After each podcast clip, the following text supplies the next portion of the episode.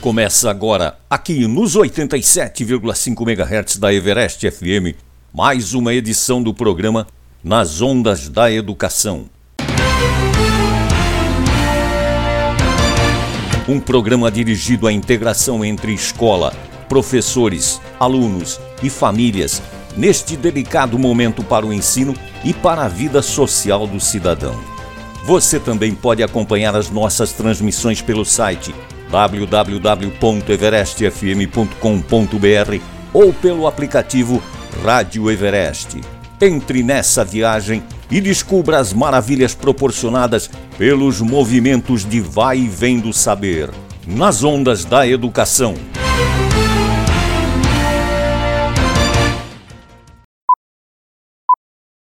Olá, olá, olá, galera! Tá começando agora mais um Nas Ondas da Educação. Quem tá aqui hoje sou eu, professora Luana. Eu também tô com o professor Fernando. Bom dia, pessoal. Com a professora Tati. Bom dia, meus amores. Tudo bem com vocês? E hoje a gente trouxe conteúdo, informação, cultura e tudo de bom, mostrando que os muros da escola podem se quebrar e a gente pode entrar na sua casa levando conteúdo e informação. Então solta o som, DJ!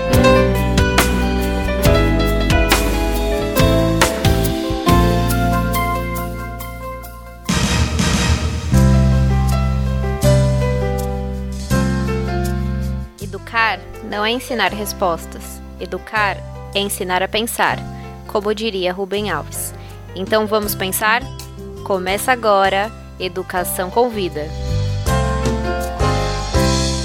Olá, meu povo, minha pova, como vocês estão? Para começar o programa de hoje com o bloco Educação Convida, eu trouxe uma amiga muito especial que mora num lugar bem peculiar para contar pra gente um pouquinho como é lá a terra que ela vive. Vamos saber onde é? Bem-vinda, Cíntia! Oi, gente. Meu nome é Cíntia Lebrão. Eu sou bióloga e me formei com a Luana, inclusive. É, ela me pediu para vir aqui contar um pouquinho sobre onde eu vivo. Hoje em dia eu moro em Tefé, no interior do Amazonas, e trabalho como guia naturalista na pousada Wacari, que fica dentro da reserva de desenvolvimento sustentável Mamirauá, essa reserva foi a primeira dessa categoria no Brasil. Hoje em dia são mais de 30 espalhadas pelo país, mas ela surgiu para poder contemplar as pessoas que já moravam na área, porque as outras categorias anteriores de unidade de conservação não permitem pessoas morando dentro, né? É, essas pessoas que moram nas beiras dos rios amazônicos normalmente são ribeirinhos é, o termo é bem ligado, né? A origem do termo é bem ligada a esses assentamentos. Mas a gente tem indígenas também nessas áreas. E esses povos, eles têm uma relação muito próxima com o ambiente, porque eles tiveram que se adaptar a ele, né? É, Mamirauá é uma área de várzea amazônica, que é um tipo de floresta inundável. Ou seja, todo ano a gente tem uma estação cheia, então os rios sobem em média 10 metros e 95% da área da reserva fica sem chão. E tem a estação seca também, no mesmo ano. E aí esse ciclo das águas ele torna a vida muito específica e não muito fácil por aqui, né? Os ribeirinhos eles moram em palafitas ou em casas flutuantes, vivem principalmente da pesca e da agricultura, que em algumas áreas é praticável por só seis meses, né? Ou até menos, dependendo do, da área, dependendo da seca. E as comunidades ribeirinhas que estão próximas à pousada que eu trabalho, né, é, elas trabalham também com o turismo. É, e essas comunidades elas ficam distantes dos centros urbanos e o único modo de chegar neles é de barco. Tudo aqui é de barco, não tem estrada, né? Até de Manaus aqui para ter fé você precisa ou pegar um avião ou pegar barco. E para as pessoas viajarem da comunidade para o centro urbano, é, elas pegam o seu próprio barco normalmente, barco da comunidade, né? Também. E aí depende da distância da comunidade e da potência do seu motor, né? Mas às vezes pode demorar dias para chegar numa cidade próxima. E uma coisa interessante aqui é a questão das escolas nas comunidades. Nas comunidades maiores, com mais crianças e adolescentes em idade escolar, elas têm normalmente uma escola com uma ou duas salas de aula que vão ter classes multisseriadas. Então, tem, tem alunos ali de primeira a quarta série junto, por exemplo. E os professores, hoje em dia, eles podem ser da própria comunidade. Então, é bom porque eles têm oportunidade de estudar pedagogia, de trabalhar na sua própria comunidade, com renda fixa, e com as crianças que ele conhece, e os pais dessas crianças eles também conhecem, né? Já nas comunidades menores, que não formam as turmas, né, as crianças e os adolescentes, eles pegam um barco e vão estudar todo dia nas cidades. Às vezes a própria cidade oferece um barco transporte, tipo uma perua escolar, né, só que aqui é barco, e pode levar uma hora para chegar e uma hora para voltar da escola, né. Bom, é, espero que tenha conseguido passar um pouquinho dessa realidade que é totalmente diferente da vida aí em São Paulo, né? mas é super legal de conhecer também. Um abraço, até mais.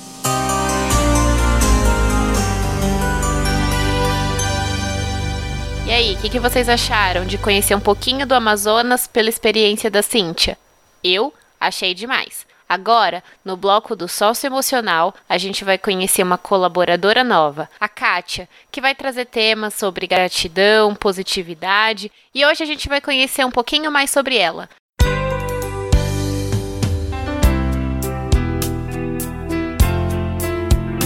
Tão importante quanto os conteúdos e as informações são os nossos sentimentos.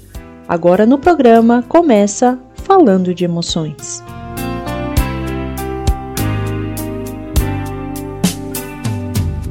Olá pessoal, tudo bem? Como é que vocês estão? O meu nome é Kátia Morgana de Moraes. Eu sou gaúcha, aqui da cidade de Bento Gonçalves. É uma cidade que fica a uns 100 quilômetros de Porto Alegre. Eu vou passar aqui também a fazer parte integrante do pessoal que fala aqui com vocês aqui na rádio. E eu tô bem feliz. Então, hoje eu vou contar um pouquinho da minha história pra gente já ir se conhecendo, tá? Então, eu nasci aqui na cidade de Bento Gonçalves. Eu tenho mais três irmãos. E a gente tá. É, três irmãos, do pai e da mãe, beleza. Eu tenho 31 anos. Eu morei a vida inteira com meu pai e com a minha mãe. Faz pouco tempo que eu me mudei. Eu fiz faculdade de contabilidade. Depois eu fiz duas pós. Uma em gestão de custos e outra em gestão de pessoas. Atualmente eu estou fazendo mestrado em engenharia de produção. Eu sempre gostei muito de estudar, desde pequena e tal, então eu nunca parei. E eu gosto tanto de estudar e de ensinar que eu vou virar professora. Esse meu mestrado que eu faço é para isso, para dar aula. E além do meu amor por aprender e ensinar, eu gosto muito de me comunicar. E falar em público ou então conversar é uma das coisas que eu mais gosto de fazer, por isso também que eu tô muito feliz aqui da gente ter esse espacinho. A minha história é uma história até simplesinha, não tem muitos alardes, não tem muita coisa. E uma coisa que sempre ficou muito gravada em mim, eu sou uma pessoa que eu nasci, não, não foi em berço de ouro, minha família é humilde, o meu pai e a minha mãe sempre trabalharam para nos sustentar, eu e meus irmãos trabalhamos hoje em dia também. Então foi que trabalhando e perseverando a gente sempre vai chegar lá, sabe? Eu trabalhando, eu estudei, paguei a minha formação, também viajei, conheci lugares e pessoas incríveis. E ter nascido numa família não tão de posses não teve problema nenhum para mim, porque, ok, não foi tão fácil, mas assim, ó, o sabor de cada vitória, de cada lugar que eu chegava, a gratidão que sempre invadia meu coração, é uma coisa assim, ó, sensacional. E aqui nesse nosso encontro, que provavelmente vai ser semanal, eu quero trazer então para vocês sempre temas que vão levar ao autoconhecimento, ao desenvolvimento pessoal, também à gratidão, às positividades no geral, porque é muito importante a gente manter a, gra a gratidão e a positividade na nossa vida. Interpéries, coisas ruins sempre vão acontecer, mas a gente tem que saber lidar com elas e quando tiver nesses momentos, dar a volta por cima, saber que tem um caminho à frente, que vai passar que não tem problema que não tenha solução, sabe? E não se desesperar. Não se desesperar. Ah, tirou uma nota vermelha, vai ter uma outra prova que tu vai conseguir recuperar. Foi demitido do trabalho? Ok, tu vai ter novas possibilidades onde trabalhar. Talvez tu nem gostava tanto desse emprego ainda. Terminou o relacionamento? Beleza. Vai ter oportunidade de conhecer outras pessoas, sabe? A gente tem que começar a focar mais no positivo para nossa vida ficar mais leve e ficar mais fácil. Eu sempre falo que a pessoa negativa, ela é um pouco preguiçosa. Porque é muito mais fácil, né? Eu dizer assim: "Ah, vai dar tudo errado. Então o que que eu vou fazer? Eu nem vou tentar". Já nós, que somos positivos e otimistas, a gente vai atrás, tenta buscar outra forma. Então, uma coisa que a gente não tem é preguiça. Eu quero que vocês guardem isso com vocês que, além de tudo, eu não quero que vocês sejam preguiçosos, eu quero que vocês sejam perseverantes, trabalhadores, pessoas do bem, sabe? E coisa boa quando tu encontra com alguém e essa pessoa te dá uma boa notícia ou te conta alguma coisa que te faz vibrar o coração. Gente positiva é assim, porque sempre vai ter um lado bom. Ai, aconteceu alguma coisa aqui, mas assim, ó, tô tão feliz, sabe? E eu sempre tento ver as coisas ruins também como oportunidades, né, que eu já citei aqui para vocês. Eu acho que a gente vai ter encontros maravilhosos. Eu atualmente trabalho no Instagram, em outras plataformas digitais também. Eu tenho um Instagram chamado Ho'oponopono.br, tá? E se vocês procurarem lá, também vai ter o meu nome e o meu Insta, Kátia Morgana de Moraes. Espero que vocês me sigam eu sempre falo para todo mundo lá no meu Insta, eu chamo de seguimor, porque é um amor mesmo, moram no meu coração. E agora estou ganhando novos seguimores.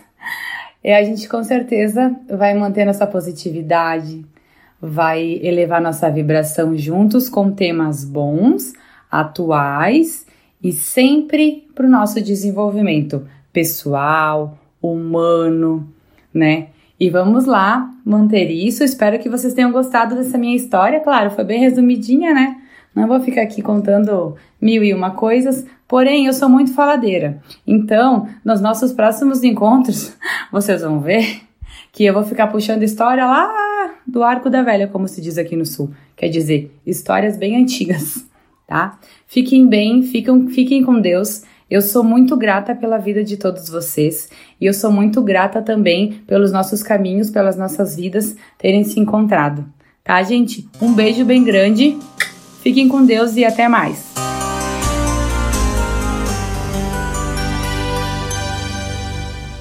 Vamos aguardar ansiosamente pelos próximos blocos de participação da Kátia, não é mesmo? Agora, no Jovem Protagonista, nós vamos receber o Gabriel, um aluno lá do Braga, e ele vem contar pra gente o que é e declamar também um slam. Você sabe o que é? Não? Então vamos ouvir o Gabriel para descobrir.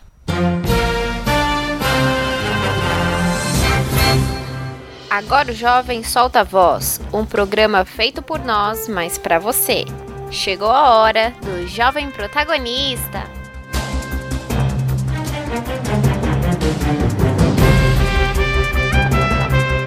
Oi, gente. Meu nome é Gabriel Martins, eu tenho 16 anos e eu vim falar um pouco sobre o slam para vocês, tá? O slam é uma poesia falada, ele é um gênero textual que serve para dar voz a jovens da periferia.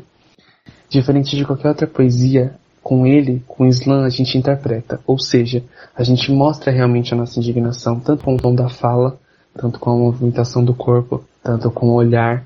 Então a gente expressa bastante com o nosso corpo que a gente está recitando com a nossa voz. Eu conheci o Islam quando eu estava no oitavo ano do ensino fundamental. É, a nossa professora de português da época queria abordar um tema que falasse sobre os direitos humanos e ela viu no Islã uma forma da gente ganhar voz da sociedade e buscar os nossos direitos e realmente funcionou.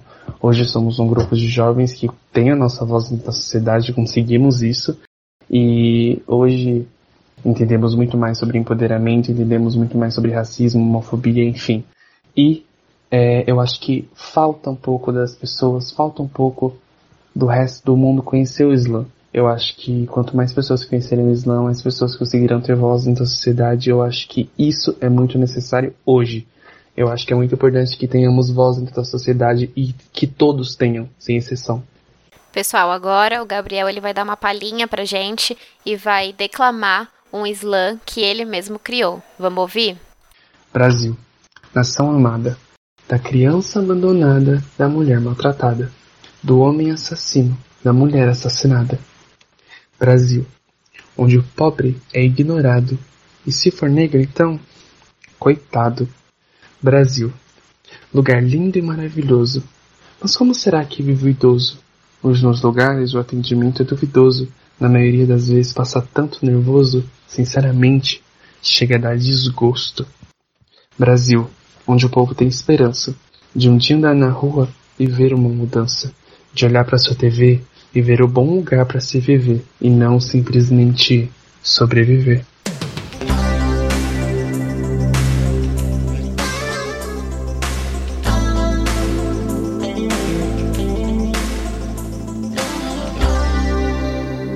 Hoje, galerinha, para encerrar nosso programa, a gente tem um convidado, um colaborador mais que especial, que vai ficar aqui com a gente muito tempo nas ondas da educação, o Dr. Rogério, falando sobre saúde. E vamos começar um bloco falando sobre planejamento familiar. Bora ouvir?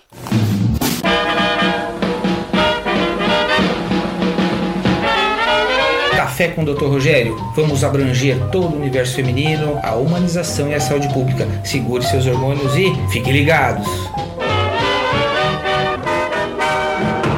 Fala galerinha, tudo bem com vocês? Meu nome é Dr. Rogério, represento uma linha aí de humanização da saúde pública através de um projeto Café com o Dr. Rogério, que visa informar, levar conhecimento a gestantes, num pré-natal de alto risco, temas importantes, temas de consequências drásticas, com uma linguagem bem popular para você que está aí me escutando, gestante, para as que me acompanham no pré-natal, para as pessoas que acessam as redes sociais. Esse é meu objetivo. E hoje eu venho aqui oficializar minha parceria, né, que estou muito grato porque é um time extremamente seleto. Não conheço as pessoas em detalhe, porém sei da essência, que é ajudar a estender as mãos às pessoas que precisam. Lidar com como se fossem nós mesmos, um parente, né? Isso para mim é, é fraternidade, isso envolve gratidão, resiliência e Hoje nós vamos começar um bate-papo a respeito de você que está me escutando, como evitar engravidar, né? Os métodos que você tem acesso na sua unidade de saúde, que você tem acesso à informação. Vamos explicar um pouquinho, um pouquinho por vez, né? Vamos explicar um pouquinho por vez cada método bem detalhado, de uma maneira bem prática, gostosa. Não me interpretem mal, porque realmente eu sempre fui do povo, sempre fui das comunidades. Eu gosto, acho que todo mundo é igual, todo mundo é irmão, todo mundo é. Sabe, não temos distinção realmente. O que a gente pode fazer para ajudar o próximo vale a pena e realmente Deus no coração, formando uma grande rede. Vamos falar um pouquinho, gente, de preservativo, nomes de preservativo. Começar por nome. Você vai chegar numa unidade de saúde e vai falar assim: Olha, eu quero camisinha. Camisinha é um nome. Um outro nome, condom. É mais difícil, né? Acho que até mais feio, mas passar para vocês, né? É, no posto de saúde tem assim de livre demanda, você pega quantas quiser. É, é um método de barreira que a gente fala, por quê? Porque é, é literalmente ela impede o contato da ejaculação, do gozo com o útero, com o muco da vagina, com a ovulação, com a gravidez, não dá seguimento. Por isso que chama-se método de barreira. É a camisinha, deixa claro, masculina, para o pênis, tá? É sempre é indicado tomar muito cuidado ao abrir o envelope para não danificar o preservativo. Segundo ponto, sempre é interessante você levar o seu preservativo, a sua camisinha, porque você nunca sabe, né? se foi furada, é, é, até no próprio bolso, com, com um estilete, com uma ponta mais afiadinha, enfim, se for, se danificou né, a qualidade. Isso envolve a eficiência, a eficácia do método. Então você adquira no posto, é só pedir eu quero camisinha, isso o masculino estou falando. E segundo ponto, a maneira de colocar. Você vai estar com a camisinha, vai estar ali no rally rola, certo? É, qual é o momento, doutor, de se colocar uma camisinha no seu pênis? Qual seria o momento, né? Pênis também tem vários nomes, né? Mas vamos lá, linguagem mais técnica, o pênis, né? É, sempre colocar o preservativo quando ele estiver duro, que chamamos de ereto, tá? Sempre, sempre, sempre, sempre. Maneiras de colocar. Hora que você introduz na cabeça do seu pênis, você tem que apertar a pontinha, que é como se fosse uma pontinha de um dedinho. Você aperta para tirar o ar. Por quê? Porque quando você, homem, colocar no seu pênis e gozar e ejacular, o, o gozo, o sêmen, vai tudo ficar naquele, naquele saquinho.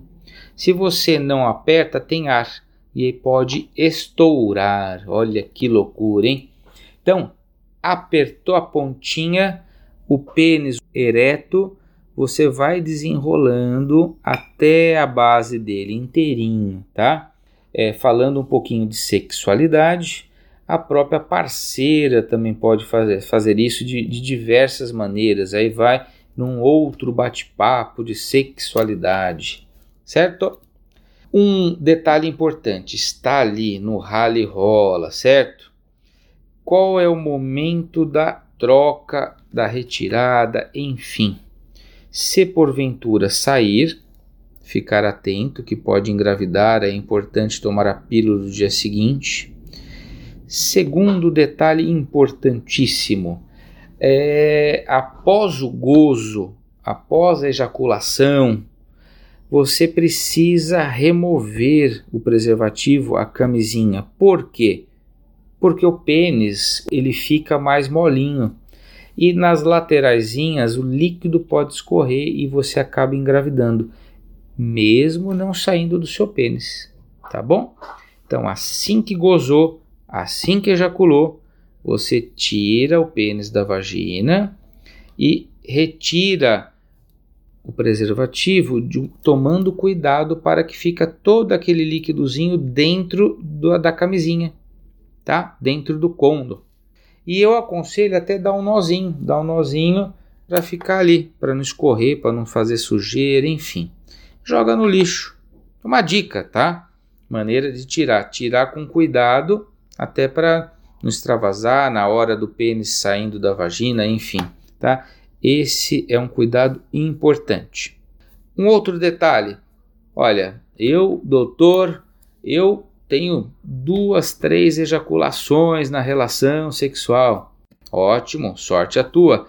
Vamos lá. Na segundo ato sexual, eu aconselho o quê? colocar novamente. O pênis, o pênis vai estar tá mais sequinho, de diversas maneiras, ele vai estar tá limpo, lubrificado, enfim, mesma coisa. Coloca de novo, né? Até é bom dar uma secadinha para não ficar muito frouxo no pênis, né? Dá uma lavadinha no pênis, dá uma secadinha, coloca da mesma maneira. Segura na pontinha, coloca no pênis duro e vai desenrolando. Desenrolou tudo, você solta o dedinho do saquinho de cima. E tem mais, galerinha, a camisinha, o condom, o nome que vocês quiserem dar. Além de evitar gravidez, é, o uso evita doenças sexualmente transmissíveis, as famosas DSTs. Por exemplo, o HIV, por exemplo, clamídia, por exemplo, o famoso HPV, que é o condiloma, a famosa verruguinha. Então a pílula ela evita filhos, né? A camisinha, além de filhos, evita essas doenças. Por quê? Muitas vezes você vê a vagina, você vê o pênis, estão todos lindos e formosos, prontos para um ato de amor, um ato de relação sexual, Porém, as lesões são microscópicas, então a olho nu, olhando, você não enxerga, certo? Então é de fundamental importância para evitar as doenças também o uso da camisinha. Tá bom, turminha? Hoje estamos falando de camisinha masculina. Aguardem próximos capítulos. Beijos e abraços. Café com o Dr. Rogério nas ondas da educação.